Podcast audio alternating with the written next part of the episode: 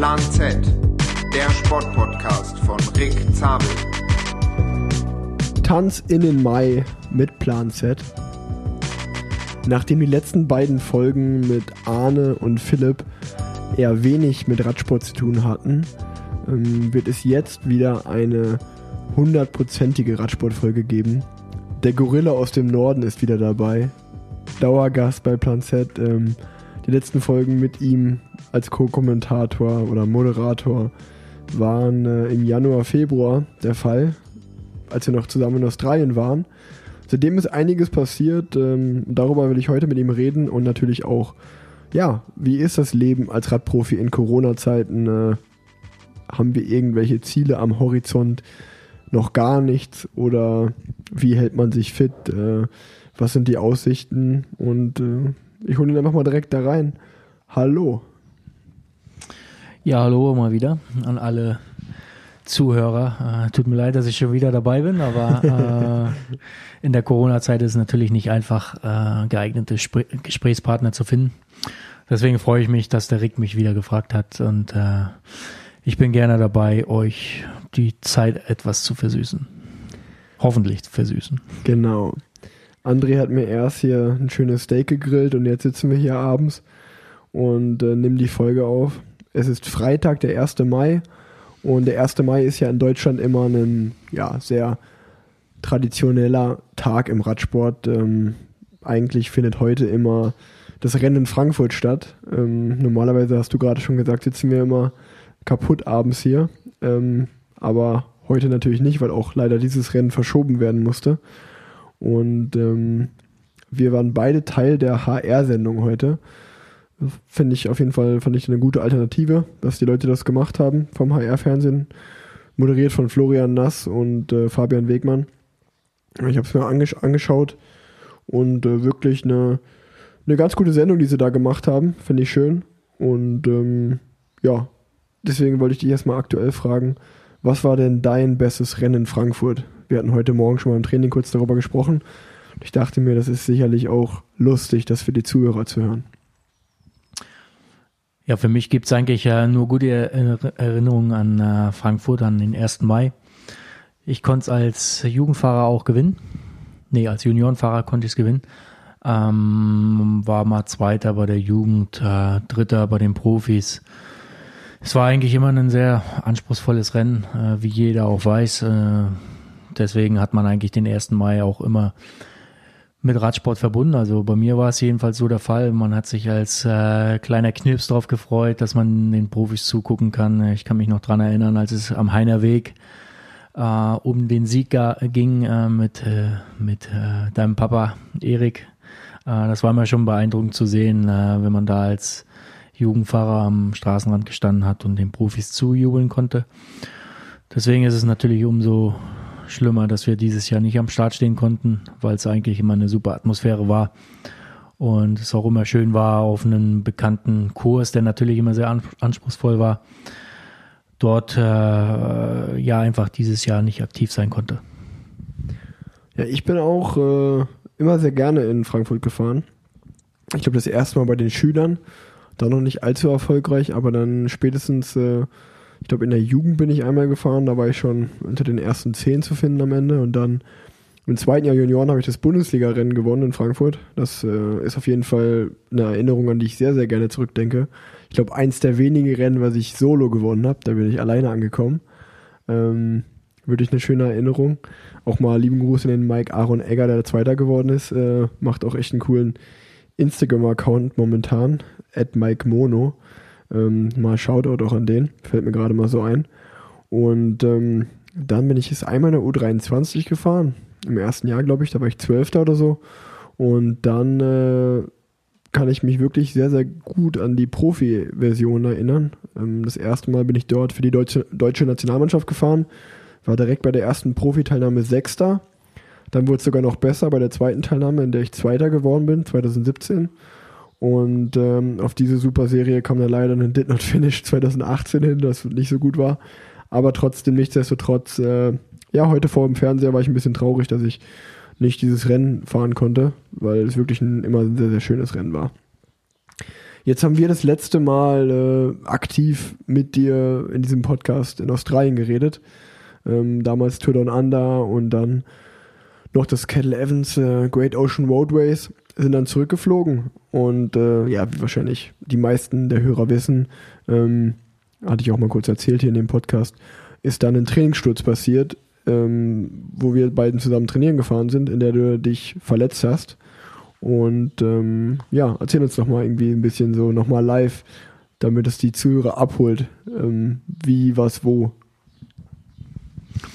Ja gut, dazu gibt es eigentlich nur zu sagen, äh, dass der Sturm Sabine äh, einen Tag vorher ziemlich gewütet hat. Ähm, ich dann wirklich auf der Rolle war. Äh, ich kann mich noch gut dran erinnern, dass ich äh, an dem Tag vier Stunden Training auf dem Plan hatte. Ich habe es wirklich auf der Rolle durchgezogen, da war ich ziemlich stolz auf mich. Nächsten Tag, also mein Tag des Sturzes, so würde ich es mal sagen, war es doch ziemlich windig aber ähm, am Ende auch nicht so, dass man sagen müsste, äh, man hätte nicht rausfahren können. Aber dennoch ähm, ziemlich, ziemlich starker Wind. Wir waren schon, glaube ich, drei, dreieinhalb Stunden unterwegs. Bis dann, äh, ja, auf den letzten Metern war ja wirklich nur noch zehn Kilometer bis nach Hause für mich. Uns ein Auto entgegenkam auf dem Feldweg und in dem Moment, äh, wo wir praktisch nicht mehr versetzt gefahren sind, sondern äh, ich glaube, du an mir vorbei gefahren bist, ich war ziemlich kaputt an dem Tag, muss ich ehrlich zugeben. Normalerweise ist ja immer so, dass ich derjenige welche bin, der den kleinen Antritt macht, um äh, nach vorne zu fahren, aber ich war wirklich kaputt an dem Tag. Und ich glaube, in dem Moment, wo du vorbeigefahren bist, an mir habe ich eine kleine Böe abbekommen und bin dann in dem Moment leider äh, mit, mit sehr schlechtem Timing in den Straßengraben gekommen und habe dann nur noch äh, in dem Moment einen, einen Stein vor mir gesehen und habe gedacht, okay, jetzt musst du irgendwie an diesem Stein vorbeikommen, was allerdings nicht geklappt hat und ich dann halt mit der Schulter gegengerutscht bin. Und ja, dann halt da gelegen bin mit einer ausgekugelten Schulter, äh, da ich das leider schon bestimmt 20 Mal auf der rechten Seite hatte und äh, drei OPs, wusste ich halt direkt, was los war habe mir dann den Arm eingekugelt und bin nach Hause gefahren, weil ich gedacht habe, gut, was willst du jetzt hier im Regen äh, auf einen Krankenwagen warten? Versuchst nach Hause zu fahren und dann äh, bin ich sehr, sehr schnell zum Dirk Tenner gekommen, der ja auch schon mal in der Folge bei dir zu Gast war, genau. der sich sehr gut um mich gekümmert hat, mich operiert hat. Ja, und jetzt freue ich mich, dass ich seit äh, circa drei Wochen ja draußen fahren kann wieder. Ja, ich mich auch, weil ich jetzt endlich wieder ein bisschen Gesellschaft habe. Ähm, genau, also ich glaube, viel mehr gibt's, muss man auch zu dem Sturz jetzt gar nicht erzählen. Ähm, die Verletzung hat dich ja ähm, wirklich eine Weile, Weile raus aus dem Radsport äh, geholt. Du warst halt einfach länger verletzt. Ähm, wie lange konntest du kein Rad fahren nochmal? Wie lange war das? Ja, ich sag mal so, äh, nicht Radfahren ist ein bisschen, ähm, man muss es anders sagen, wie lange habe ich nicht trainiert. Ja. Ähm, ich habe circa 10, 11 Tage habe ich äh, nach dem Sturz gebraucht, um auch ein bisschen schmerzfrei beziehungsweise so, so klar zu sein, dass ich normal trainieren kann, beziehungsweise äh, mich anderweitig fit gehalten habe mit ein bisschen Athletik, ein bisschen auf der Rolle fahren, ein bisschen laufen. Auch wenn's, wenn sich für andere ein bisschen komisch anhört, aber mit der Schulter zu laufen ging's, ging eigentlich ganz gut. Ich habe so eine spezielle Bandage, die ist 15 Jahre alt jetzt mittlerweile. Mhm. Äh, die ist ein bisschen oldschool, aber die Schulter war super fest, der Arm hing, hing da in so einer Schlinge und damit konnte ich ganz gut laufen. Deswegen habe ich so Pi mal Daumen, vielleicht zwei Wochen an Training verloren, ähm, die ich dann aber auch ganz schnell äh, auf der Rolle versucht habe aufzuholen, ähm, mit der Hoffnung, dass wenn ich, wenn die, wenn die Verletzung ausgeheilt, ausgeheilt ist, dass ich dann direkt in das Renngeschehen gut eingreifen kann. Und bin dann eigentlich ziemlich äh, intensiv äh, kurze Trainingseinheiten auf Swift, also auf der Rolle zu Hause gefahren, um äh, ja irgendwo mein meine mein Trainingspensum beziehungsweise meine äh, meine Fähigkeit an der anaeroben Schwelle zu fahren irgendwo beibehalten kann ja und äh, ja Corona kam dazwischen deswegen äh, habe ich in den Gang zurückgeschalten und ja, hoffe einfach, dass es irgendwann ein bisschen weitergeht, dass wir äh, wieder ein bisschen intensiver trainieren können. Wir waren ja auf jeden Fall die letzten zwei, drei Tage schon mal zusammen auf dem Gravelbike unterwegs und momentan merkt man nicht wirklich, dass du eine längere Verletzungspause hattest, aber wie du schon gerade gesagt hast, du hast wirklich Erfahrung, wie man mit Verletzungen umgeht, äh, hast eigentlich auch wirklich äh, natürlich nach dem ersten Schock und auch so ein bisschen, äh, ja, eine kleine Wut oder so darüber, dass sowas passiert ist, eigentlich relativ schnell die Challenge angenommen bist, zurückgekommen, äh, vom Kopf warst du direkt, äh, der war da, wo er sein musste, sein sollte und hast hart trainiert auf Swift, also wirklich wochenlang.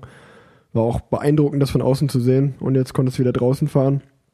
Aber wie du gesagt hast, äh, am Anfang haben wir noch alle einen blöden Spruch gemacht oder geschmunzelt und gesagt, ah, so bei uns im Team, wir, waren, wir hatten ja schon die eine oder andere große Verletzung, auch mit Ben Hermanns, der sich direkt mal das äh, Schlüsselbein und mehr gebrochen hat in der Schulter in Down Under und ähm, noch der Wowie Sutherland.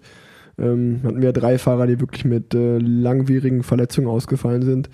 Und ähm, dann sah es erst so aus, als wenn ihr so ein bisschen die Gewinner der Situation seid, sagen wir mal, weil ihr wenig verpasst und äh, nicht äh, ja einfach keine Wettkämpfe verpasst und äh, diese Verletzung gar nicht so so schlimm sich auf die Saison auswirkt, wie man erst denken sollte. Aber jetzt äh, bist du ja eigentlich auch schon wieder so weit fit, dass du vielleicht hättest Rennen fahren können.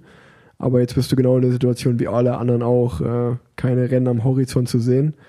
Ähm, Gerade jemand wie du, der jetzt schon so lange im, im Business dabei ist, wie ist das für dich so, jetzt wie wir gerade gesprochen haben, im April, im Mai, auch noch im Juni zu wissen, da werden keine Rennen kommen, weil eigentlich, mir geht's immer so, ich denke jetzt so wie heute, auch heute wäre Henninger Turm gewesen, dann eigentlich wäre man jetzt so in den nächsten zwei, drei Tagen, bin ich letzten Jahre immer nach Kalifornien geflogen, mich die Tour auf California gefahren, dass man zurückgekommen hat, nochmal irgendwie ein bisschen trainiert im Block und dann war irgendwie Dauphiné oder Tour de Suisse und dann ging es nicht in Richtung Tour de France und das fällt ja jetzt alles weg. Äh, was macht das mit dir? Ich glaube, generell muss man das auf jede Sportart ein bisschen beziehen. Ähm, klar ist man als Aktiver ein bisschen näher dran, äh, weil man weiß, was wäre gewesen, wenn dieses Rennen jetzt stattgefunden hat. Äh, als, als Profi hat man äh, ein gewisses Rennprogramm, wo man weiß, das funktioniert gut im Hinblick auf äh, spezielle Rennen, wo man sich äh, in Topform befinden möchte. Ähm, aber auch äh, in der Bundesliga, in, in, im Rudern, im, ja, in der Leichtathletik, gerade jetzt auch mit Olympia, viele Athleten haben äh, sich drei, vier Jahre wirklich nur auf Olympia vorbereitet. Äh, das sind einfach so Ziele, auf die einfach wegfallen und äh, das das wird viele, viele Sportler auch so sehr betreffen, dass er auch erstmal in ein Loch fallen. Ne? Äh, weil als Sportler ist man natürlich auch gewöhnt, sich immer auf äh, Ziele hin vorzubereiten. Und dem opfert man natürlich sehr viel. Und ähm, nicht nur der Sportler selbst, sondern auch das ganze Umfeld. Dementsprechend muss man äh, jetzt irgendwo versuchen, für sich selbst neue Ziele zu finden und sich so auch motivieren zu können. Ja. Ähm, ich selbst kann jetzt nur sagen, dass äh, ich mit Sicherheit noch nicht bereit gewesen wäre, mit meiner Verletzung jetzt Rennen zu fahren. Aber auf der anderen Seite äh, äh, weiß man auch, was gerade dem Radsport für eine schwere Zeit bevorsteht, äh, wie viele kleine Vereine wirklich äh, ja einfach einfach Probleme haben, äh, die finanziellen Sachen so aufrecht zu erhalten, dass man äh, die Sportler noch und den Verein äh, noch beibehalten kann, beziehungsweise auf einem gewissen Punkt, dass die, die Sportler wirklich auch zusammen trainieren können. Ja, da, da fängt es ja auch schon an, dass äh, die Corona-Vorschriften sich äh, so sehr ja auf Mannschaftssportarten beziehen, dass man gar nicht als Mannschaft trainieren kann. Ja. Mit zwei Fahrern auf der Straße unterwegs zu sein, äh, bringt auch nicht viel, weil es einfach auch gefährlich ist, zu zweit nebeneinander zu fahren, sondern äh, man sollte dann wirklich auch den Leuten raten, hintereinander zu fahren, weil zu zweit nebeneinander hat man auf jeden Fall Probleme mit Autofahrern. Aber als Mannschaftssportler, ist natürlich jetzt gerade keine Blütezeit und ähm, ja, ich hoffe, dass es jetzt irgendwo bald Lockerungen gibt, dass äh, Mannschaften zusammen trainieren können, äh, weil es einfach auch eine sichere Sache ist. Äh, gerade als jugendlicher Fahrer, äh, ja, in der, in der Gruppe unterwegs zu sein, ist auf jeden Fall für, für Leute, die nicht im Radsport sind, schwer zu verstehen. Aber äh, wenn man als Sportler untereinander in der Gruppe unterwegs ist, ist es auf jeden Fall eine sichere Geschichte als zu zweit. Ja, das, das Gruppengefühl ist auch ganz wichtig, was du ansprichst. Also ich glaube gerade, wie du gesagt hast, so in den kleineren Vereinen, wenn man jung ist, ähm, da geht's ja vor allen Dingen auch noch genau darum, das sind ja alles deine Freunde meistens im Verein, deine Kumpels, mit denen man Zeit verbringt. Ähm, ja, du, du merkst es selber, du hast, du hast zwei Töchter, ähm, die, die vor Langeweile zu Hause nicht wirklich wissen, was sie machen sollen. Äh, ist halt für alle schwierig. Und es sollte auch gar nicht so ein, so ein Meckern sein, so hey, äh, ja, uns Radsportler trifft's so schwer. Ganz im Gegenteil, wir haben es, glaube ich, echt noch gut, gerade auch in Deutschland, weil wir draußen trainieren dürfen, im Gegensatz zu unseren Teamkollegen in Italien, Spanien, äh, Frankreich. Und ähm, da, da sollte man schon noch happy sein. Aber ja, es ist ja wirklich äh, eine, eine, eine sehr verrückte Zeit. Manchmal, ist, also mir geht's immer noch so, ich wach manchmal meistens auf oder ganz oft und denk so, ah ja, immer noch Corona, so, also immer noch dieselbe Zeit, so, also und ähm, ich bin auch ganz ehrlich so, ich habe gute Tage, an denen ich wirklich Bock habe, aufs Rad zu gehen, das zu machen, aber eigentlich auch für mich selber.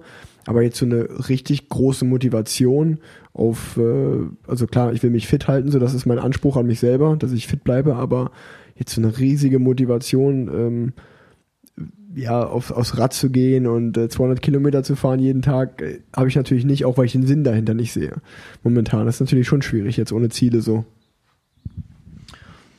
Ja, genau. Ich glaube aber, das äh, muss jeder für sich selbst ein bisschen ausmachen. Ich selbst sehe es so, dass äh, man ja irgendwo hofft, dass man Radrennen fahren kann. Ähm, ich, ich persönlich habe gleich zum Anfang an, äh, kann ich in unserer, in unserer Kölner Trainingsgruppe auch sagen, dass wir hin und wieder schon mal ein bisschen gefachsimpelt haben und äh, ich wurde dann gefragt, was ich denke, wann dann wieder Radrennen ist und habe ich gesagt, also wenn es gut läuft, dann Anfang August. Ähm, ich glaube, damit war ich eigentlich ganz gut, ähm, habe ich, hab ich einen ganz guten Riecher gehabt ähm, obwohl es auch noch ziemlich weit weg war, ähm, weil man einfach weiß, welche großen Veranstaltungen dort wegbleiben würden. Aber die eine oder andere Veranstaltung wird mit Sicherheit nachgeholt.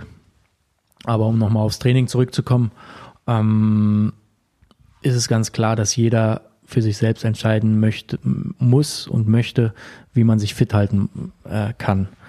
Ich selbst habe jetzt rausgefunden, dass man mit äh, kurzen, intensiven Trainingseinheiten, äh, gerade auch auf Swift, weil es nicht anders ging, ähm, also auf der Rolle, ähm, hat, hat mich ziemlich weit gebracht. Also ich habe mein Leistungsniveau irgendwo halten können. Aber diese, diese Art und Weise, warum man Rad fährt, äh, bleibt einfach weg. Man möchte draußen äh, sich bewegen und äh, die Natur genießen. Das kann Swift mit Sicherheit nicht ersetzen. Ähm, aber man selbst muss irgendwo äh, sich natürlich auch Ziele setzen. Und äh, klar hat man den einen oder anderen Tag, wo man nicht motiviert ist.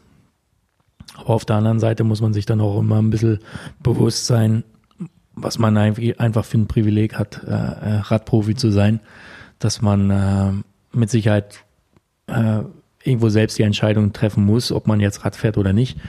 Aber äh, irgendwo dem Anspruch muss man schon gerecht werden, dass man halt Profi ist und man sich manchmal auch so verhalten muss und äh, auch in schlechten Zeiten irgendwo die Motivation finden kann, äh, ja, Rad zu fahren. Und äh, momentan kann ich sagen, äh, versucht man das ein bisschen überlegt zu machen. Also ich selbst äh, weiß natürlich, dass ich irgendwo mental frisch sein muss, äh, wenn es dann wirklich äh, drauf ankommt, äh, intensiv und lang zu trainieren. Äh, da versuche ich mir so eine mentale äh, äh, ment mentales Polster aufzubauen, dass ich äh, im, im Sommer wirklich hart trainieren muss, um äh, bei den Rennen im, im Spätsommer und Herbst äh, wirklich gut drauf zu sein und äh, jetzt irgendwo noch diese kurzen, intensiven Einheiten wirklich äh, äh versuche so durchzuziehen, dass ich mein Leistungsniveau weiterhin halten kann. Ja, ich denke, das ist interessant für die Leute, die uns hören, weil bei mir war es genauso. Ich habe am ähm, Anfang ja immer noch auf wie so ein, dass die Klassiker nicht stattfinden werden, war mir dann relativ schnell klar. Aber so, ja, am Anfang hat man schon noch gedacht, ach ja, okay, vielleicht Giro oder spätestens dann im Juni ein paar Rennen. Ähm, somit war auch für mich, ich habe wirklich noch zwei, drei Wochen wirklich äh, intensiv weiter trainiert, nach Trainingsplan von unserem gemeinsamen Coach Greg Henderson. Und ähm, bin eigentlich schon noch jede Woche so ja, so die, um die sechs, sechs, zwischen 600 und 700 Kilometern gefahren. Ähm, und dann auch äh, immer noch eine, die eine oder andere Einheit äh, zu Hause sozusagen. Äh, ich habe es immer Gym genannt, aber ja, also einfach ein Workout zu Hause gemacht. Und ähm, dann kam aber so irgendwann auch so der Punkt, wo ich dann fünf, sechs Wochen immer das so trainiert habe, gehört, boah, ich brauche jetzt mal eine Ruhewoche. Und dann bin ich wirklich eine Woche mal locker gefahren und jetzt ist auch wieder so der, der Punkt, äh, mein, mein Gravelrad ist angekommen. Äh, das macht natürlich eh nochmal mehr Spaß und selbst wenn man da nur fährt wie wir heute früh zum Beispiel einfach mal drei Stunden zusammen, eh im Wald ohne Leute, ohne Autos, das macht ja eh schon mal Spaß, aber es ist auch natürlich deutlich intensiver als auf der Straße zu fahren. Von daher ist das äh, eine super Option momentan und äh, ich habe mir das ein bisschen von dir auch abgeguckt, so was du gesagt hast, dieses mentale Polster, das sehe ich genauso und äh, ja, wenn dann vielleicht wirklich dann irgendwie hoffentlich bald äh, mal das Go kommen sollte, ey, wir fahren in acht Wochen definitiv wieder Rennen, dann äh, haben wir auch schon mal gesprochen, dass wir vielleicht, selbst wenn man nicht weit wegfliegen darf, dass man vielleicht einfach ja in Schwarzwald oder so fährt und da ein bisschen zusammen trainiert, dass das eine gute Option sein könnte. Und ähm, da, falls das dieses Jahr noch klappt, würde ich mich definitiv freuen. Ähm, lass uns mal so ein bisschen auf den aktuellen Stand eingehen. Ähm, rund um Köln ist abgesagt. Die Deutschlandtour wurde abgesagt. Äh, diese Woche kam die News, dass ähm, die deutsche Meisterschaft abgesagt wurde.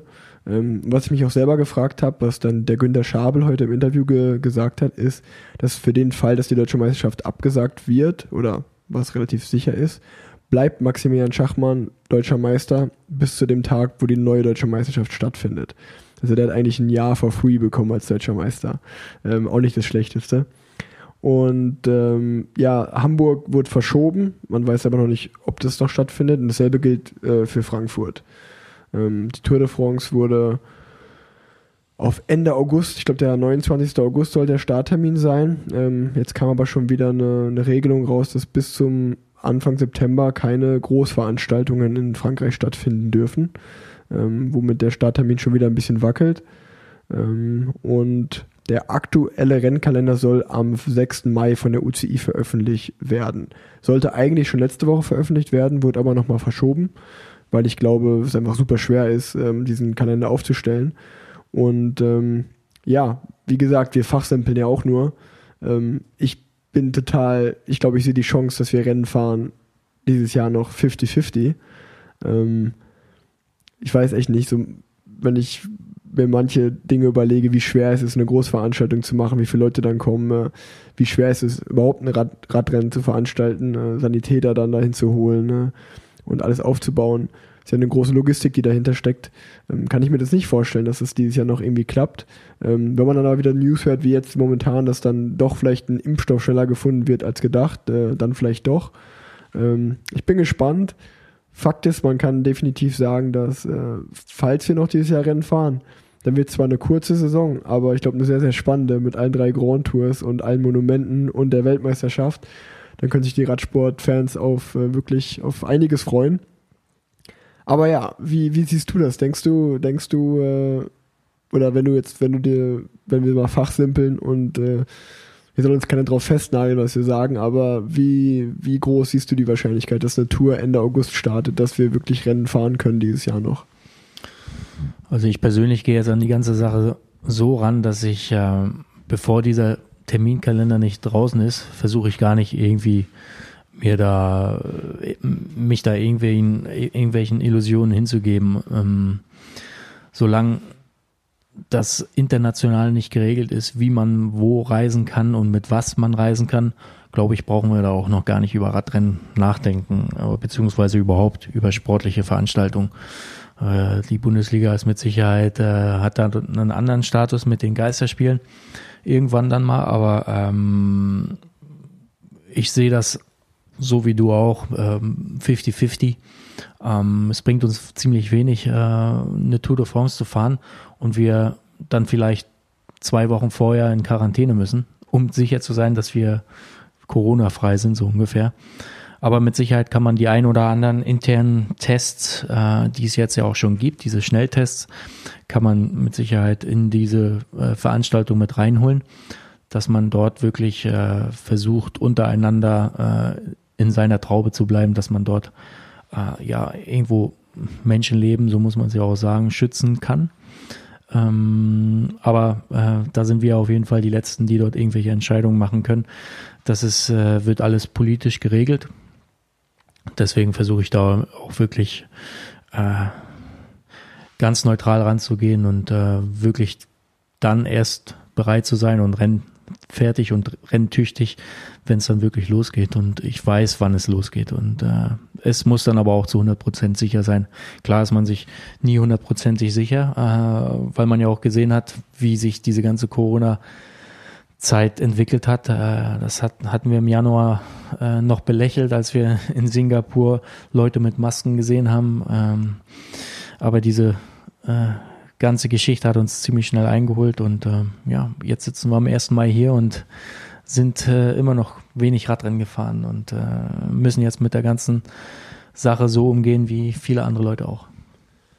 Was wir allerdings äh, schon gemacht haben, äh, ich glaube, da ist unser Team auch wirklich äh, vorzeigbar, vorbildlich, wie wir uns verhalten. Ähm, mit, dem, mit dem Auftritt in den virtuellen Radsport, äh, auf den virtuellen Radsportplattformen, äh, sei es vor allen Dingen Swift oder sei es auch Ruvi. Ähm, lass uns kurz mal darüber sprechen. Ähm, wir sind beide jeweils ein Rennen gefahren bei der Digital Swiss 5, was ja sozusagen die Tour de Suisse äh, virtuell war. Ähm, diese, dieses Rennen fand auf der Plattform äh, von Ruvi statt. Ähm, dann sind wir eigentlich wöchentlich gibt es eigentlich einen Team White, kann man sagen, wo äh, Leute mitfahren können, ähm, unsere Fans. Und dann wird meistens für einen Teilnehmer eine Maske gespendet, der daran teilnimmt, was wirklich eine, eine, also gegen Corona, was eine sehr, sehr gute Maßnahme ist und eine gute Aktion ist. Und wir sind jetzt auch diese Woche das erste Mal ein internes Teamrennen gefahren, was dann live übertragen wurde. Ähm, was sicherlich äh, mal sehr, sehr spannend war. Ob das alles so, so mit echten Dingen zuge äh, ja, sag ich mal, sich zugetragen hat, wo man ja sein Gewicht wirklich ein bisschen den, das ein oder andere Kilo auch mal verstellen kann an der App, ähm, was dann den, die Leistung schon ganz schön verändert, um ehrlich zu sein. Ähm, was hältst du äh, allgemein so von virtuellen Rennfahren und äh, macht dir das Spaß? Ähm, ich kann ja danach auch mal meine Meinung dazu sagen. Also gut, ich bin in, in, in, der Vergangenheit auch schon das eine oder andere Rennen mal auf Swift gefahren, um einfach zu sehen, was dort möglich ist, äh, wie man sich dort verhalten muss. Mm, muss ich sagen, hat jetzt mit normalen Radsport äh, wie, wie wir sie wirklich kennen, äh, im normalen Feld sich zu bewegen, hat es eigentlich wenig zu tun, weil äh, klar gibt's Windschatten bei Swift, aber dann gibt's noch äh, irgendwelche Knöpfe, die man drücken kann, um äh, ja Vorteile sich zu er erschaffen. Das heißt, man ist auf einmal federleicht, äh, man kann auf einmal aerodynamischer sein für den Sprint und so weiter. Äh, damit muss man sich auskennen und befassen. Ähm, aber generell äh, ist es, wenn man es aus Trainingssicht sieht, äh, eine super Sache, weil man ja wirklich intensiv dort Rennen fahren kann und äh, und muss, äh, um dort äh, irgendwo was zu erreichen. Ähm, das ist jetzt auf Swift äh, bei unseren ersten gemeinsamen Rennen so gewesen, dass man äh, alleine wirklich keine Chance hat, äh, mit einer Gruppe, die vor einem wirklich äh, äh, gemeinsam Führungsarbeit betreibt, äh, hat man auf jeden Fall keine Chance. Da kann man noch so viele extra Knöpfe drücken. Ähm, aber Rovi, die Plattform jetzt bei den Digital Swiss, äh, ja, ist ein bisschen schwierig äh, für mich zu, zu, zu verstehen, weil äh, es mit Radrennen wirklich nichts zu tun hat. Man hat einen Massenstart, aber am Ende macht jeder sein Zeitfahren. Äh, und ich glaube, äh, das brauchen ziemlich wenige Leute, dass man äh, auf der Rolle jeder Vollgas fahren kann. Also da macht es auf Swift. Ich persönlich finde Swift viel besser, weil man dort auch äh, im Windschatten mitfahren kann und äh, ja auch mal das eine oder andere Körnchen zu sparen, um dann äh, ja das Beste rauszuholen. Aber generell jetzt äh, ist es eine schöne Sache, um ja sein eigenes Leistungsniveau ein bisschen zu testen. Und deswegen war ich auch selbst überrascht, dass ich äh, bei diesem Digital Swiss Rennen dort, äh, ich glaube, ich war die bei der vierten Etappe aktiv, dass ich dort gesehen habe, dass ich am Leistungsniveau wirklich nicht so viel verloren habe. Deswegen äh, äh, ist das auch immer schön, auch im Herbst äh, seiner Karriere zu sehen, dass äh, kurzes, intensives Training viel bringen kann. Und äh, ja, in der mo momentanen Phase einfach äh, so eine virtuellen Rennen mit dazugehören, auch das Training. Und wir als Team und Fahrer können uns auch irgendwo präsentieren. Deswegen ist das ja eine super Sache. Ähm, aber das kann das normale Radrennen natürlich nicht ersetzen. Ja, wie du schon gesagt hast, du warst schon deutlich erfahren als ich äh, auf den äh, virtuellen Plattformen. Ähm, ich bin äh, mein erstes Rennen auch auf der Ruvi-Plattform gefahren. Wie gerade schon angesprochen, die Tour de Suisse virtuell. Und äh, ja, es war wirklich einfach ein von auf der Rolle. Ähm, dementsprechend hat mir das auch gar keinen Spaß gemacht, weil man einfach wirklich nach 500 Metern abgehangen ist, gefühlt. Und ähm, auch weiß, man kommt da nicht mehr zurück, außer ich fahre jetzt 7 Watt pro Kilo für die nächsten 10 Minuten, was nicht im Bereich meines Körpers liegt. Das schaffe ich nicht. Ähm, und äh, da, da war ich wirklich ein bisschen enttäuscht. Auf Swift war, bin ich ja schon mal ähm, paar Mal vorher gefahren und es hat mir schon deutlich mehr Spaß gemacht. Und jetzt, als wir dieses Internet-Team-Rennen gefahren sind, äh, muss ich auch sagen, da war ich heiß wie Frittenfett. Da habe ich mir richtig äh, Scooter und äh, Rammstein auf die Ohren und war völlig motiviert. Es war nur 27 Kilometer und ich war auch wirklich bis 5 Kilometer vor Ziel äh, in, der, in der Spitzengruppe dabei. Und da hatte ich aber auch mal einen ganz schönen Motorplatzer am, am letzten Hügel, da ging auch gar nichts mehr. Aber ich kann mich nicht dran erinnern, ähm, dass ich, dass ich so tief mal gegangen bin. Äh, in, in der letzten Zeit zumindest. Danach hatte ich echt äh, mal eine halbe Stunde gebraucht, um mich davon zu, zu erholen wieder. Und ähm, ich war totaler Feind eigentlich, um ehrlich zu sein, davor von den, von den virtuellen Rennen. Also ich kann total verstehen, dass es für uns Sinn macht, das mitzumachen, ähm, um die Sponsoren zu zeigen, um überhaupt so ein bisschen, sage ich mal, diese, diese Radsportszene auch ähm, zu, zu belustigen. Da bin ich voll dabei. Aber ja, also jetzt als Rennfahrer sagt man natürlich, okay, da muss man weder irgendwie bergab fahren können, da muss man ja gar nicht steuern können, man muss sich nicht im Feld fahren können. Ähm, Positionskampf kommt nicht zum Tragen. Also alles, was mir eigentlich als Rennfahrer entgegenkommt, ähm, ja, ist da wirklich, kommt in der virtuellen Version des Radrenns nicht, nicht zum Tragen. Und dann noch, wie du schon gesagt hast, dann drückt man auf verschiedene Knöpfe, ähm, wie bei Swift Power-Ups, ähm, um leichter zu sein, um aerodynamischer zu sein. Das ist dann ein bisschen, ja, ist einfach ein E-Sport. Ähm, aber ja, dann äh, erwische mich doch wieder dabei, wie ich da an der Startlinie stehe und äh, da will ich doch wieder mitfahren. Ne? Dann äh, will, will, man doch wieder alles geben und sich nicht abhängen lassen freiwillig. Das ist dann schon spannend, wie man funktioniert. Aber im Großen und Ganzen finde ich es eine ganz gute Alternative momentan. Aber ich glaube, das wird niemals den wirklichen Radsport ersetzen können. Vor allen Dingen, wenn wirklich Radrennen draußen stattfinden. Ich glaube, dann hat dieser Hype, den es momentan darum ein bisschen gibt. Ich habe ja zum Beispiel gehört, äh, Home Trainer, Smart Trainer sind momentan das neue Gold. Die sind überall ausverkauft und äh, ja, da, da gibt es auf dem Schwarzmarkt, sage ich mal, hohe, hohe Zahlen werden da, hohe Preise werden gezahlt, um da an so eine Rolle zu bekommen. Ich habe zum Beispiel da gehört, dass äh, viele sagen, ja, die, die verkaufen ja jetzt so viele Smart Trainer und so weiter. Aber am Ende verkaufen die nur ihre Lagerware, weil genau. äh, produzieren äh, kann niemand. Äh, deswegen ist es auf jeden Fall interessant zu sehen, wie sich das Ganze entwickelt. Aber äh, ich habe jetzt gehört, dass äh, Swift ihre Zahl verdoppelt hat in den letzten zwei Monaten von den Abonnenten. Und das ist auf jeden Fall schon beeindruckend, dass äh, wie das auch angenommen wird. Äh, klar, äh, wird's wurde aus der ganzen Corona-Zeit äh, jetzt dort Profit getragen. Ähm, aber auf der anderen Seite ist es natürlich für eine für eine Sache, die Swift macht mit diesem virtuellen Rennen äh, und, und, und Training, was ziemlich belächelt wurde, irgendwo jetzt auch äh, für die Leute, die dahinter stecken, eine Genugtuung. Und äh, ähm, ich kann nur von mir selbst sprechen, dass, dass ich früher Rolle fahren gehasst habe, aber seit es Swift gibt äh, und ich bin, glaube ich, jetzt schon fast vier Jahre aktiv dort, ähm, macht mir Rollefahren einfach viel mehr Spaß. Auch wenn ich jetzt nach sechs, sieben Wochen, wo ich auf der Rolle gesessen habe, den Bildschirm momentan auch echt nicht sehen kann. Ja, deshalb auch, wie du sagst, nach sieben Wochen kann ich das total verstehen. Genauso wie die Leute im Lockdown. Mit denen möchte ich auch nicht tauschen. Aber mir geht es ganz genauso. Also Rolle fahren, boah, war auch nicht wirklich äh, meine Lieblingsdisziplin, ganz im Gegenteil. Aber seitdem es Swift gibt, freue ich mich manchmal sogar eine Stunde oder zwei Stunden drauf zu fahren. Und an einem Ruhetag oder so denke ich mir sogar, ey, ich jetzt eine Stunde draußen die Straßen fahre, die ich eh schon kenne, weil in einer Stunde schafft man jetzt auch nicht wirklich viel. Ähm, kann ich eigentlich auch eine Stunde auf Swift fahren, macht mehr Spaß. Ähm, das ist auch schon vorgekommen bei mir.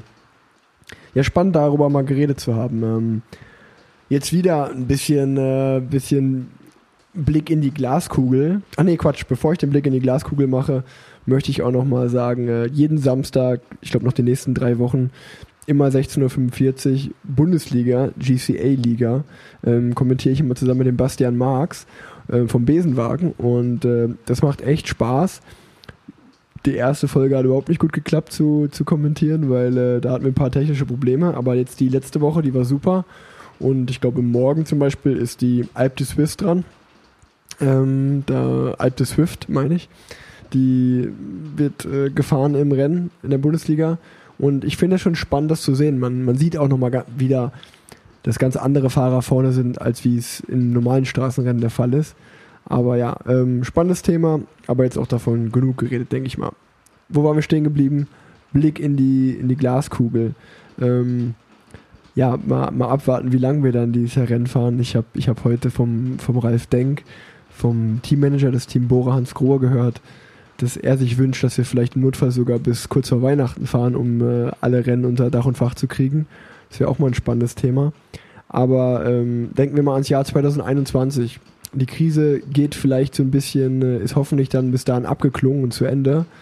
Wie sehr hat das den Radsport verändert? Äh, man weiß, man merkt jetzt schon bei Team, bei, oder man hört, bei vielen Teams gibt es Gehaltseinkürzungen, ähm, Gehaltskürzungen. Ähm, das Team CCC steht wohl momentan, äh, ja, sieht nicht gut aus, würde ich mal sagen. Ich hoffe, dass es weitergeht, aber es sieht nicht so gut aus. Ähm, wie wird es den Radsport treffen? Also ich meine, Radsport ist eine Sportart, die komplett zu 100 Prozent äh, über, über, Fern äh, über Fernsehgelder, sage ich schon, äh, über Sponsorgelder äh, finanziert wird. Es gibt keine Fernsehgelder. Ist das jetzt vielleicht mal so ein Moment, wo auch mal äh, ja, der Weltverband umdenken sollte, vielleicht das System Radsport ein bisschen zu ändern oder wird es einfach, einfach so weitergehen und äh, wie, wie, wie viele Teams haben wir nächstes Jahr noch in der World Tour? Was denkst du? Ich denke, es ist auf jeden Fall ein sehr guter Moment, etwas im Radsport zu verändern und äh, ja, mit den ganzen äh, Sponsorengelder, die natürlich fließen, weil der Radsport ja halt nur von Sponsoren leben kann, äh, ist es auch eine ziemlich, ziemlich zerbrechliche Sportart, wie man jetzt natürlich sehen kann. Ähm, auf der anderen Seite gibt es natürlich äh, Sponsoren, ähm, die das jetzt nicht so sehr betrifft. Äh, da kann ich jetzt äh, an, an, an Sunweb denken, zum Beispiel Team Sunweb, die äh, einen Reiseveranstalter sind. So, so ein Team tri trifft es natürlich mehr als jetzt der König Quickstep. Ähm, weil, weil ich denke mal, dieses, das Baugewerbe wird immer weiterlaufen, äh, weil viele Leute haben natürlich Zeit. Äh, viele Leute denken in der Situation, okay, jetzt kann ich mir äh, vielleicht einen neuen Boden verlegen, weil Quickstep macht Böden, äh, der König macht äh, Fenster. Also solche Dinge äh, haben eher äh, eine positive Auswirkung, meiner Meinung nach. Aber auf der anderen Seite sind natürlich äh, durch diese ganze, äh, durch dieses ganze Ausbleiben der Veranstaltung äh, viele Veranstaltungen, die, die keine Sponsorengelder bekommen haben in diesem Jahr, die natürlich immer schon am Hunger, Hungerstuch nagen. Ähm, für die wird es schwierig, im Jahr 2021 dort wieder was auf die Beine zu stellen. Und äh, irgendwo hofft man natürlich, dass die Sponsoren, die 2020 so, ein, so eine Veranstaltung unterstützt hätten, äh, dass die auch äh, für 2021 noch irgendwo das Geld haben, solche Veranstaltungen zu unterstützen. Und ähm, da muss man einfach jetzt ein bisschen abwarten und einfach hoffen, dass äh, ja, die Sponsoren dem Sport irgendwo treu bleiben und äh, die Veranstalter auch, ähm, auch wenn es in diesem Jahr schwer war, dort äh, das Ganze nochmal neu angehen werden, um, um solche Veranstaltungen wieder äh, wirklich durchzuführen. Ja, ich bin, ich bin auch spannend, äh, ich bin auch gespannt, wie, was da passieren wird. Ähm, ja, ob die vier Parteien, die es sozusagen im Radsport gibt, also einmal die, die Rennveranstalter, einmal die Teams, einmal die, die Fahrer und einmal die UCI, der Weltverband, ob diese vier Parteien vielleicht es wirklich mal schaffen, äh, sich an einen Tisch zu setzen und auch diesen, diesen Sport für alle ein bisschen rentabler zu machen. Und ähm, vielleicht wird der Kalender oder sogar nach dem Jahr auch nochmal komplett umstrukturiert. Wer weiß das schon, äh, kann ja alles passieren, dass auf einmal äh, wir immer nur noch im März anfangen, Rennen zu fahren und dann, und dann bis November oder bis Dezember. Ähm, es wird spannend, äh, was kommt. Äh, jetzt habe ich noch zwei Fragen an dich. Ähm, du hast dich dieses Jahr, oder ich fange mal so an. Wir haben uns letztes Jahr, glaube ich, im Oktober, haben wir den ersten Podcast zusammen gemacht. Damals war es, glaube ich, noch nicht mal bekannt, dass wir ähm, dann zusammen in diesem, dieses Jahr Teamkollegen sein werden. Ähm, da haben wir darüber geredet, äh, du hast dich entschieden, noch ein Jahr weiterzufahren, 2020. Vielleicht die letzte Saison. Jetzt kommt Corona dazwischen. Ähm, ich habe auf Radsport News gelesen, 2021 ähm, ist sicherlich ein Thema für dich. Auch gerade, weil äh, ja, Deutschland-Tour startet in deiner Heimat. Äh, führt, äh, wo geht die genau lang? Rostock? Äh, die fängt in Stralsund an und ist in Schwerin Ziel, aber äh, in Rostock äh, geht sie auf jeden Fall durch, beziehungsweise gibt es dort eine Sprintwertung, ja. Also ja, da wo deine radsportliche Laufbahn angefangen hat, äh, könntest du sozusagen ja mit der Deutschland-Tour irgendwie, haben wir schon drüber geredet, wäre wär irgendwie ein schönes Bild, dass sich der Kreis da auch wieder so ein bisschen schließt. Äh, findet dieses Jahr nicht statt, findet nächstes Jahr statt heißt das im Umkehrschluss, dass du jetzt auch darüber nachdenkst, auch noch ein Jahr, noch mal ein Jahr dran zu hängen, sozusagen, was ja sicherlich cool wäre. Ich würde mich freuen. Gut, ähm, ich glaube, jeder, der, der, der mich irgendwo ein bisschen kennt, der weiß, wie ich ticke. Ähm, mit Sicherheit mit der Verletzung und mit dem Corona, äh, was jetzt alles so passiert ist, äh, so möchte ich einfach nicht aufhören. Ich möchte irgendwo äh, ja dem, dem Sport noch treu bleiben. Und äh, ich, ich bin mir jetzt noch nicht ganz sicher, ob es wirklich 2021 für mich ein aktives Jahr werden wird, aber ich würde mich auf jeden Fall freuen, im nächsten Jahr weiter Rennen fahren zu dürfen, wenn ich einen Vertrag bekomme. Aber äh, ich habe da wirklich noch keine, keinen finalen Entschluss gefasst, weil sowas muss man auch mit der Familie besprechen. Ähm, und natürlich weiß man nicht, wie die jetzige Situation äh, sich weiter äh, fortsetzt. Mit Sicherheit, äh, wenn man bis Anfang Weihnachten Radrennen fährt, äh, weiß man, weiß ich jetzt nicht, ob ich dann 2021 äh, direkt in, in, in Down Under vielleicht wieder Radrennen fahren möchte. Also äh, das würde ich dann einfach von der Situation her abhängig machen. Ähm, gut, und ähm, die zweite Frage war, die, die ich eigentlich schon vorher hätte stellen wollen. Welchen Tipp gibst du ja, einem, einem Zuhörer jetzt, der gerne Rad fährt, äh, der eine Verletzung erlitten hat, äh, ja, da so zurückzukommen? Was sind so deine Geheimtipps da? Wie motivierst du dich da von der Verletzung zurückzukommen? Also generell ist es so, dass man dem Körper einfach die Zeit geben muss, um, um die Verletzung auszuheilen. Ich selbst habe natürlich jetzt mit drei Operationen auf der anderen Seite, auf der rechten Seite äh, mit derselben Verletzung, weiß ich ungefähr, wie ich mit der Verletzung umgehen kann. Ähm, aber ich muss sagen, dass die linke Schulter mich auf jeden Fall äh, vor der einen oder anderen Herausforderung stellt in, äh, dieses Mal. Also ich habe bedeutend mehr Schmerzen in der Bewegung und äh, habe weniger Bewegungs Bewegungsfreiheit, als es auf der rechten Seite der Fall war. Also da ist ganz klar mein Tipp, dass man äh, dem Körper die Zeit geben muss, äh, bis man irgendwo wieder an Sport denken sollte. Ähm, mit Sicherheit ist man als Profisportler ein bisschen anders äh, gepolt, dass man äh, mit Schmerz vielleicht ein bisschen anders umgehen kann. Aber generell äh, ist es ziemlich wichtig, sich äh, Zeit zu nehmen, auch in der, äh, in der Reha. Äh, und man muss fleißig bleiben, auf jeden Fall jeden Tag seine Übung machen.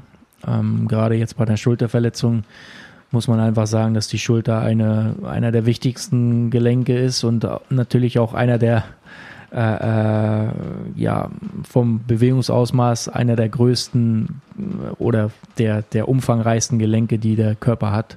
Ähm, und da muss man auf jeden Fall immer am Ball bleiben, ähm, Gas geben, vorsichtig sein, ähm, wenn man dann wieder aufs Rad steigt, äh, keine dummen Bewegungen machen äh, und so weiter.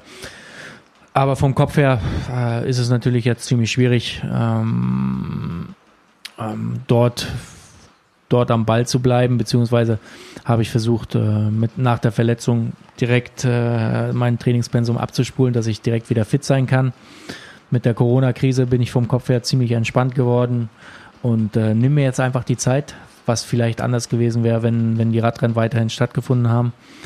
Aber äh, ganz klar für mich an alle Zuhörer, ähm, Verletzungen sind aus einem Grund passiert und äh, da sind bei, bei, dem einen oder anderen mit Sicherheit äh, große Traumas entstanden ähm, und wo der Körper sich einfach regenerieren muss. Und ähm, Schmerz ist immer ein guter, gutes Zeichen, äh, ob es dem Körper gerade gut tut oder nicht. Deswegen äh, hört auf euren Körper, äh, was er sagt und äh, versucht, äh, das Ganze langsam anzugehen. Dann noch ein letztes Thema, was ich kurz besprechen will, bevor wir noch die eine oder andere Hörerfrage beantworten. Und dann, äh, ja, ist die Folge eigentlich schon wieder sehr gut gelungen und auf den Punkt gebracht. Ähm, Thema Gravel.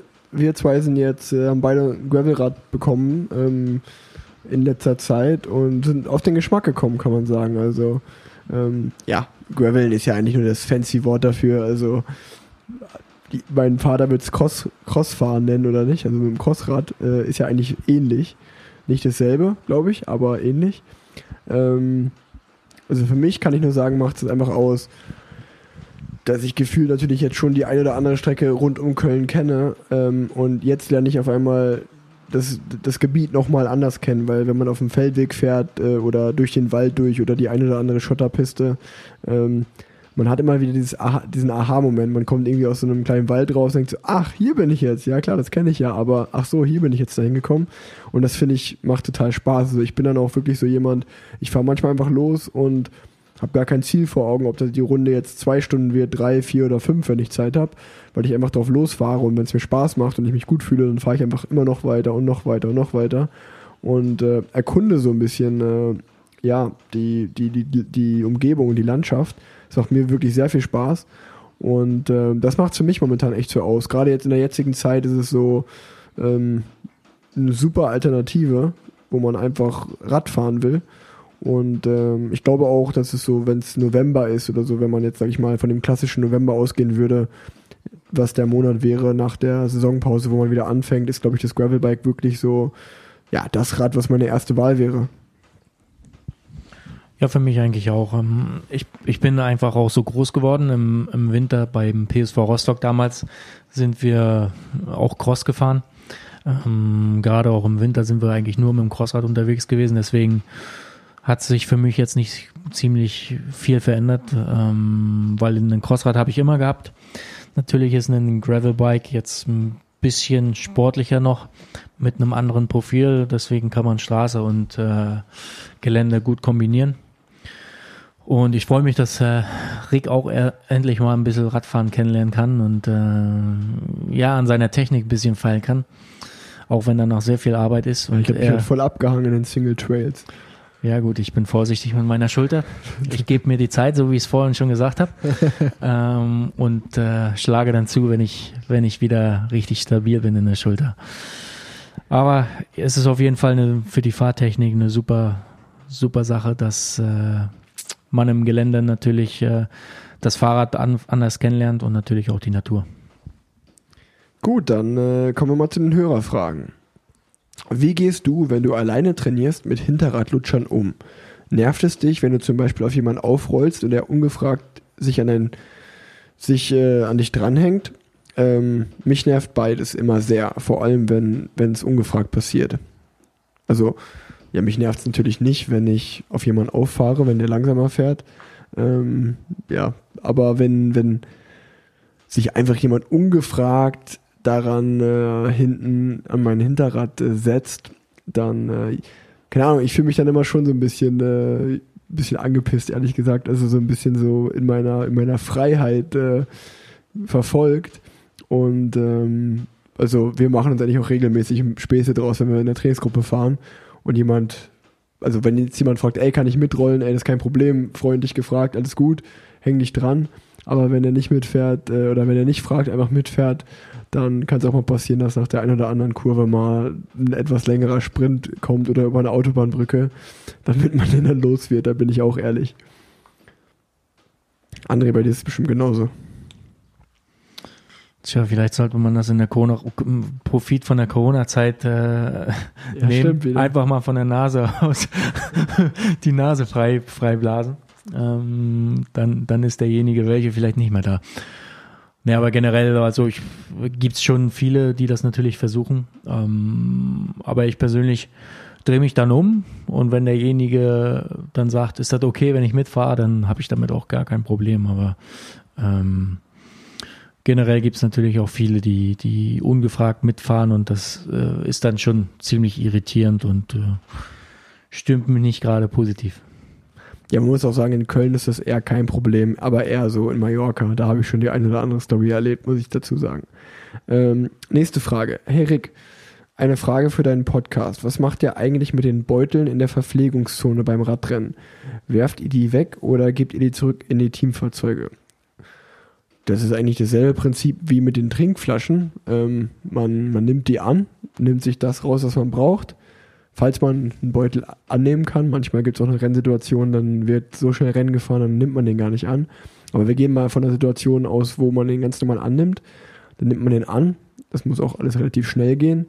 Und bei 99% der Rennen hat man dann immer ausgefuchste Fans, die genau geguckt haben, wo die, wo die ähm, Verpflegungszone ist. Und dann stehen die da, um die als Souvenire diese, diese Beutel abzufangen. Das heißt, wenn man sich alles rausgenommen hat, was man braucht, dann guckt man, ach, da vorne steht jemand und dann wirft man eigentlich den Beutel in dem Sinne Richtung und hofft und geht davon aus, dass der diesen dann mitnimmt. Also, weil das ist wirklich ein sehr, sehr gefragtes Souvenir ähm, bei, bei den Fans. Gut, kommen wir zur letzten Hörerfrage. Ähm, Dazu kann Ja. ich noch eine Anekdote sagen. Ja, sag mal. Ähm, manche werfen, werfen so auch ins Vorderrad vom, vom Gegner. Also da, ich habe nur einen Teamkollegen gehabt, Vincente Reinis, ähm, hat auch eine deutsche Freundin, vielleicht hört er auch deinen Podcast.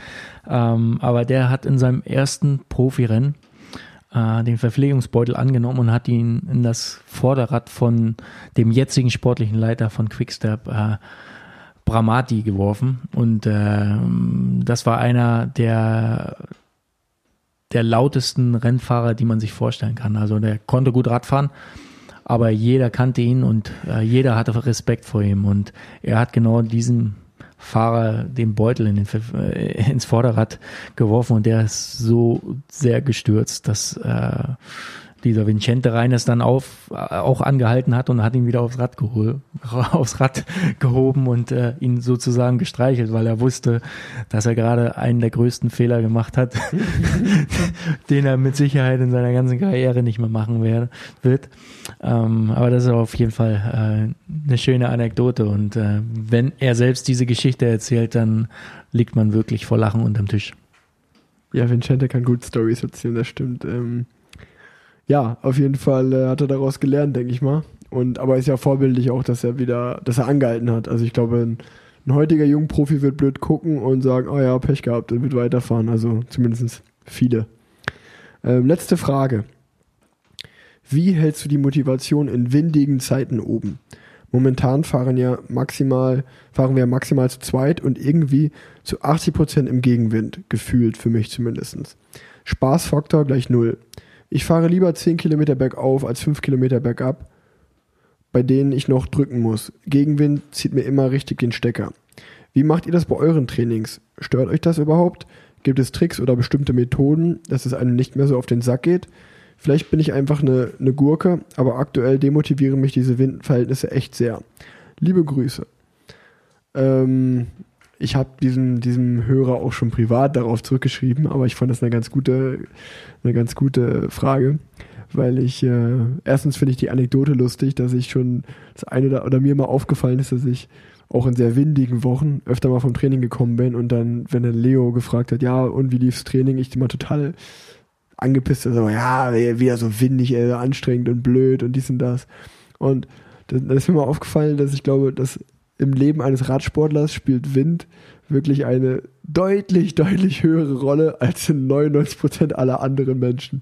Also ich glaube, die meisten Menschen juckt es nicht mal, aus welcher Richtung der Wind kommt und wie stark der ist. Aber als Radsportler äh, ist das schon echt ein Thema. Und ich habe diesem, diesem Hörer einfach den Tipp gegeben, wenn er Gegenwind nicht mag, doch einfach immer noch, wenn er gut drauf ist und frisch ist, immer mit Gegenwind in den Tag, in das Training zu starten. Also einfach ein, zwei, drei Stunden mit in den Gegenwind hineinfahren und dann umdrehen, weil dann weiß man einfach, es geht mit Rückenwind nach Hause und das ist ein schönes Gefühl. Hier zumindest äh, in, in Köln kommt ja wirklich gefühlt die meiste Zeit der Wind aus Westen. Das heißt, man hat in die Eifel Gegenwind, fährt dann eigentlich seine, seine kleine Eifelrunde, ein, zwei Runden da, ein paar Berge. Und dann ist es mal ein super schönes Gefühl, wenn man dann ja vom Rückenwind nach Hause getragen wird. Aber ich, äh, ich, ich, ich verstehe dich total. Es gab jetzt in letzter Zeit war wirklich selten Westwind und ähm, dann ist es irgendwie nervig, wenn man, wenn man äh, ja viel Gegenwind oder Seitenwind hat. Ich kann das schon voll verstehen. Aber wenn das, wenn dann das wirklich sehr, sehr stört, dann äh, immer versuchen, die Runde so zu legen, dass man Rückenwind am Ende hat. Wäre mein Tipp. Udo Bölz würde sagen, ihr seid alle Luschen. Ihr müsst mit Rückenwind losfahren, äh, damit ihr den Gegenwind am Ende habt. Weil nur so werden, äh, äh, nur so kann man sich verbessern. Aber äh, wenn der Wind wirklich zu stark ist, dann würde ich einfach, äh, ob rein oder raus, äh, bei der Trainingseinheit möchte, würde ich einfach mit Seitenwind fahren. Einfach um ein bisschen Abwechslung zu haben. Ähm, oder einfach ein bisschen Zickzack fahren, dass man eine ja. schöne Abwechslung hat. Ähm, aber auf der auch. anderen Seite äh, kann man, so wie der Hörer jetzt selbst gesagt hat, äh, er fährt lieber fünf Kilometer Parcours als zehn Kilometer Gegenwind. Ähm, bei mir ist es so, dass ich auch öfters mal, wenn ich ein paar intensive Intervalle fahren muss, dass ich die im Gegenwind mache. Dann geht erstens der Gegenwind schneller vorbei und äh, zweitens ist man abgelenkt und hat nicht zu viel Zeit, darüber nachzudenken, wie sehr mich jetzt dieser Gegenwind stört.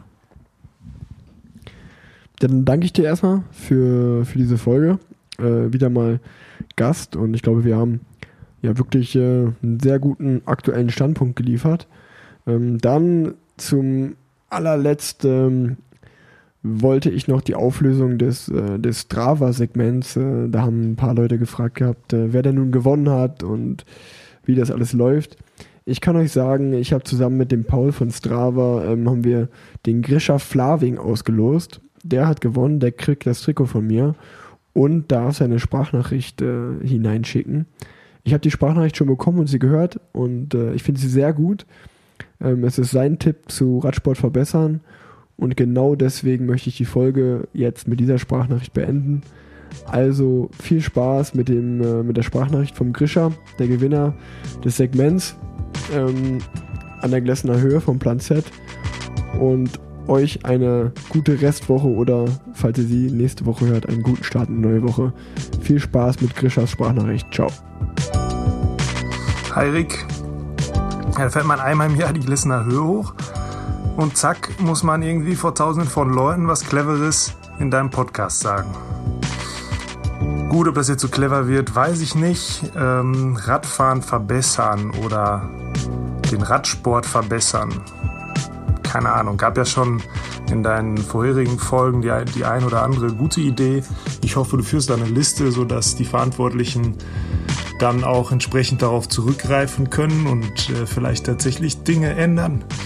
Ähm, mir fällt eine Sache ein, die ich glaube ich sehr gut fände. Habt ihr, glaube ich, auch schon mal drüber gesprochen, so von wegen Radfahren in Köln und Radwege verbessern. Man könnte ja fast sogar noch einen Schritt weiter gehen und sagen, Autos komplett raus aus den Innenstädten und vielleicht Gleichberechtigung von Fahrradfahrern und Autos auch außerhalb von Städten. Und dann könnte man ja mal gucken, was passiert, wenn es plötzlich ganz normal ist, dass kleine Kinder, Jungs und Mädels ähm, auf dem Fahrrad unterwegs sind, ohne Angst haben zu müssen, an jeder Kreuzung irgendwie vom LKW umgehauen zu werden. Ich würde mal ganz waghalsig prognostizieren, dass es dann in Zukunft auch ein paar Radsporttalente mehr geben würde. Und gleichzeitig würden wir was Gutes fürs Klima tun. Naja, ist auf jeden Fall eine schöne Vorstellung. Das ist das Einzige, was mir so wirklich einfällt. Ansonsten danke dir, dass du hier auch so deinen Zuhörern eine Möglichkeit gibst, mal was zu sagen. Und ähm, Danke auch für die Einblicke so ein bisschen in den Profiradsport. Mach weiter so, bleib gesund. Mach's gut. Ciao, ciao.